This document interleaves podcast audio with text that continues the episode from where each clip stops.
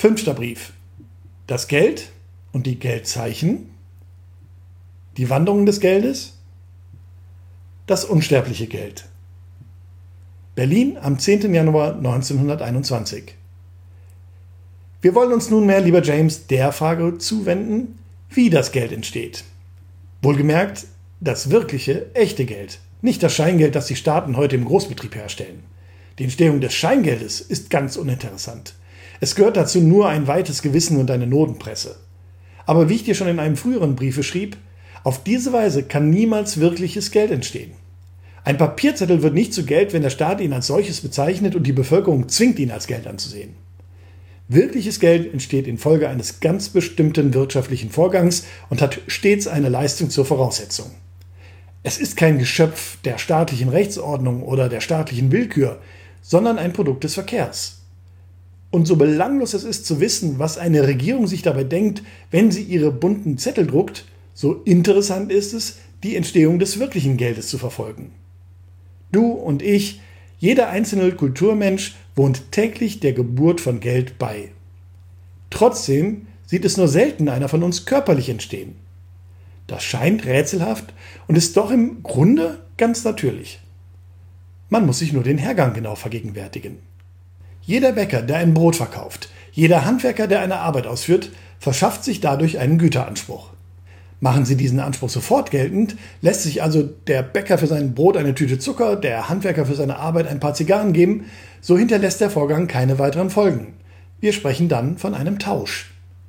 Schieben die beiden aber die Geltendmachung ihres Anspruchs auf, so werden sie dadurch Inhaber eines Bezugsrechts, das sie zu beliebiger Zeit und in beliebiger Weise ausüben können und wir sprechen dann von Geldverkehr. Denn jenes Bezugsrecht ist ja nichts anderes als Geld. Trotzdem sehen wir nicht, dass bei dieser Gelegenheit körperliches Geld entstanden wäre. Vielmehr sehen wir, dass das Geld, das der Bäcker und der Handwerker empfangen und in dem sich das Bezugsrecht verkörpert, bereits vorhanden ist und nur die besitzende Hand wechselt. Wie kommt das? Sollte am Ende die Behauptung, dass bei jeder Leistung die nicht sofort mit einer Gegenleistung abgegolten wird, Geld entsteht, falsch sein? Und wenn sie falsch ist, wann entsteht dann das Geld in Wirklichkeit? Denn irgendwann, das ist klar, muss jedes Geldzeichen, das sich im Verkehr befindet, entstanden sein. Die Sache klärt sich auf höchst einfache Weise auf, lieber James, sobald wir korrekt sprechen und die Begriffe Geld und Geldzeichen auseinanderhalten. Die meisten Irrtümer und Missverständnisse entstehen ja daher, dass die Menschen mit einem bestimmten Wort verschiedene Begriffe verbinden, also gleichsam verschiedene Sprachen sprechen und so aneinander vorbeireden. Verstehen wir uns also recht. Der Güteranspruch, den ein Mensch besitzt, die Kaufkraft, die er infolgedessen ausübt, ist Geld. Ich habe es ja häufig genug wiederholt, dass Geld nichts Materielles, sondern etwas Ideelles, nämlich ein Recht ist. Dieses Recht muss natürlich, um respektiert zu werden, äußerlich irgendwie kenntlich gemacht werden. Es kann zum Beispiel in ein öffentliches Buch eingetragen und durch Umbuchen von einem Berechtigten auf den anderen überschrieben werden. In diesem Falle nimmt das ideelle Geld keine körperliche Gestalt, sondern nur die abstrakte Form einer Buchung an. Man spricht dann von Giralgeld. Meist zieht man es aber vor, Dokumente über das Recht anzufertigen und den Berechtigten auszuhändigen. Diese Dokumente sind dann Geldzeichen oder Zahlungsmittel. Der Sprachgebrauch hat sich leider daran gewöhnt, diese Dokumente ebenso zu nennen wie das in ihnen verbriefte Recht, nämlich Geld. Daraus entsteht eine fortgesetzte Konfusion der Begriffe und du selbst, mein Sohn, bist vielleicht eben einer solchen Konfusion zum Opfer gefallen. Denn solltest du dich wirklich darüber wundern, dass du noch niemals Geld hast ins Leben treten sehen, obwohl doch stündlich rund um dich herum Tausende von Güterbezugsrechten entstehen, so würdest du ganz einfach Geld und Geldzeichen miteinander verwechseln. Sobald du dich korrekt ausdrückst, fällt der vermeintliche Widerspruch in sich zusammen.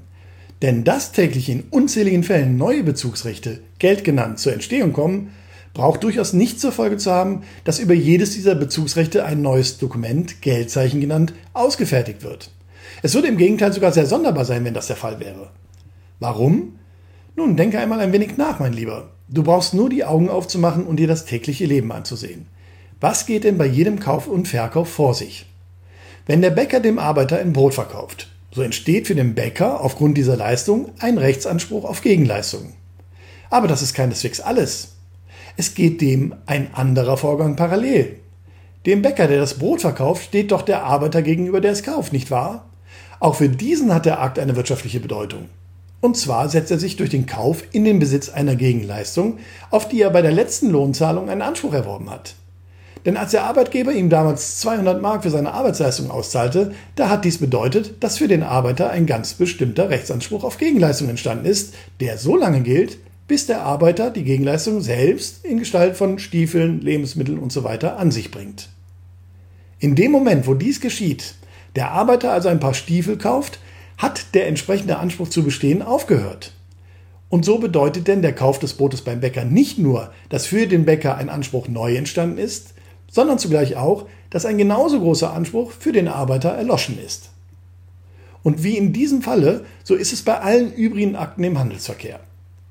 Der Vorgang, der für die eine Partei einen Verkauf bedeutet und einen Güteranspruch neu entstehen lässt, stellt für die andere Partei einen Kauf dar und lässt einen Anspruch erlöschen. Das ist der Grund, lieber James, warum du noch niemals Geld hast entstehen sehen. Werden und Vergehen, Geburt und Tod stehen sich hier gegenüber und heben sich gegenseitig auf.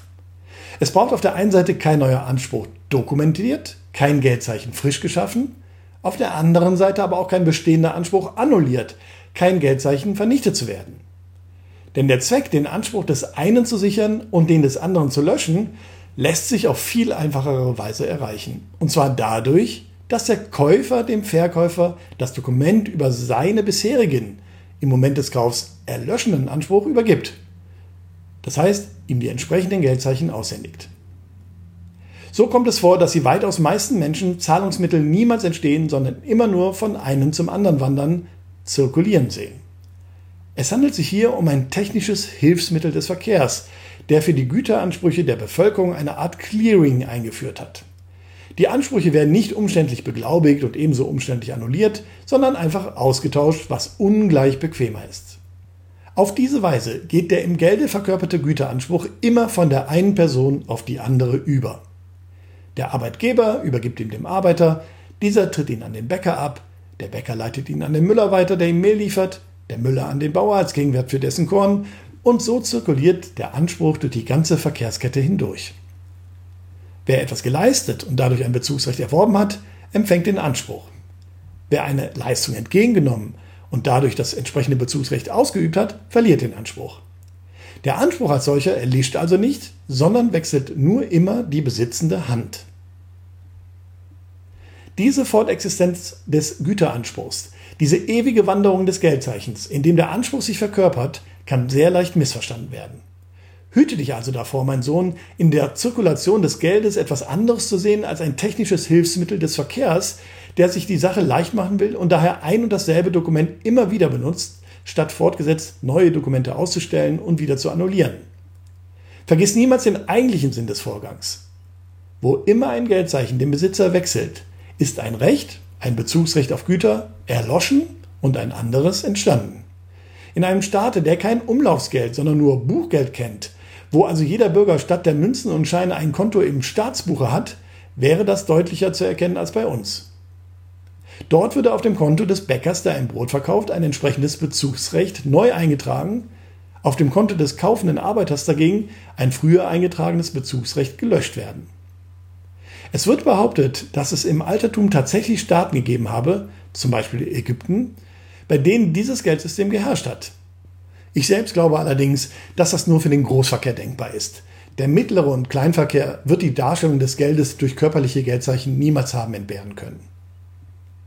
Wir sind bei unserer bisherigen Untersuchung stets nur auf Geldzeichen gestoßen, die von Hand zu Hand wandern, nicht auf solche, die zum ersten Mal im Verkehr auftauchen.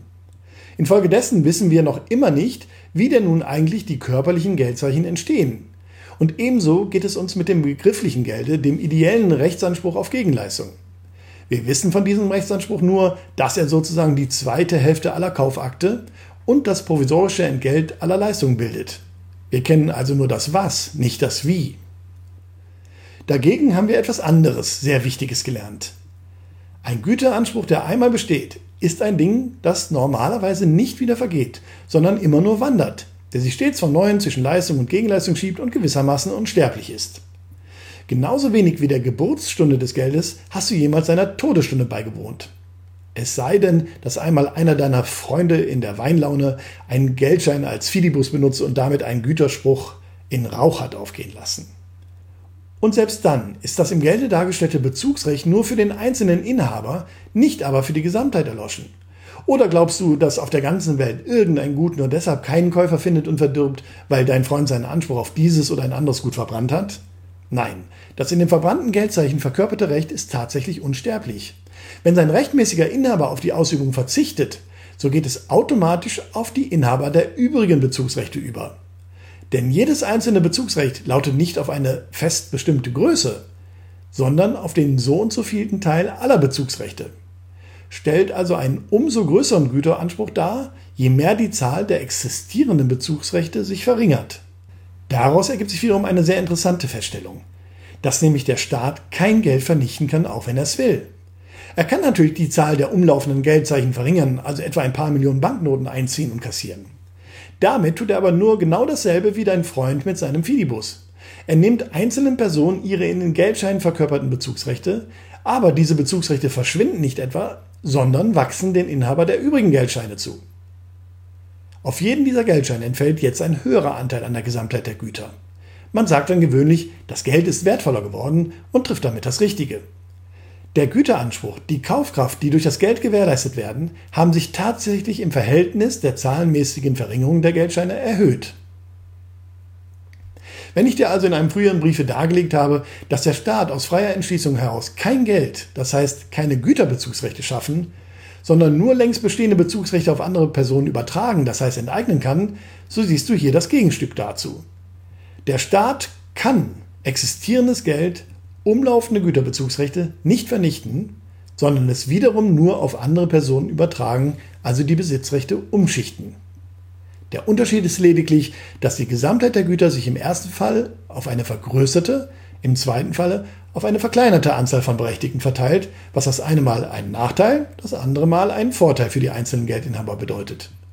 Woraus du im Übrigen nochmal deutlicher siehst, dass der Wert des Geldes niemals ein absoluter ist, sondern stets in engster Beziehung zur Menge des Geldes steht und mit dieser schwankt. Nachdem du nunmehr gesehen hast, lieber James, dass das Geld in der Wirtschaft einen ruhelosen Ahasver zu gleichen scheint, der nicht entsteht und nicht vergeht, sondern ewig wandert, bist du sicherlich doppelt begierig zu erfahren, wie es sich denn tatsächlich mit der Genesis und dem Untergang des Geldes verhält. Denn einmal, das ist sicher, muss auch ein Ahasfa geboren werden und sterben. Ich darf also annehmen, dass du meinem nächsten Briefe, der schon morgen folgen soll, mit Spannung entgegensiehst. In Liebe, dein Papa.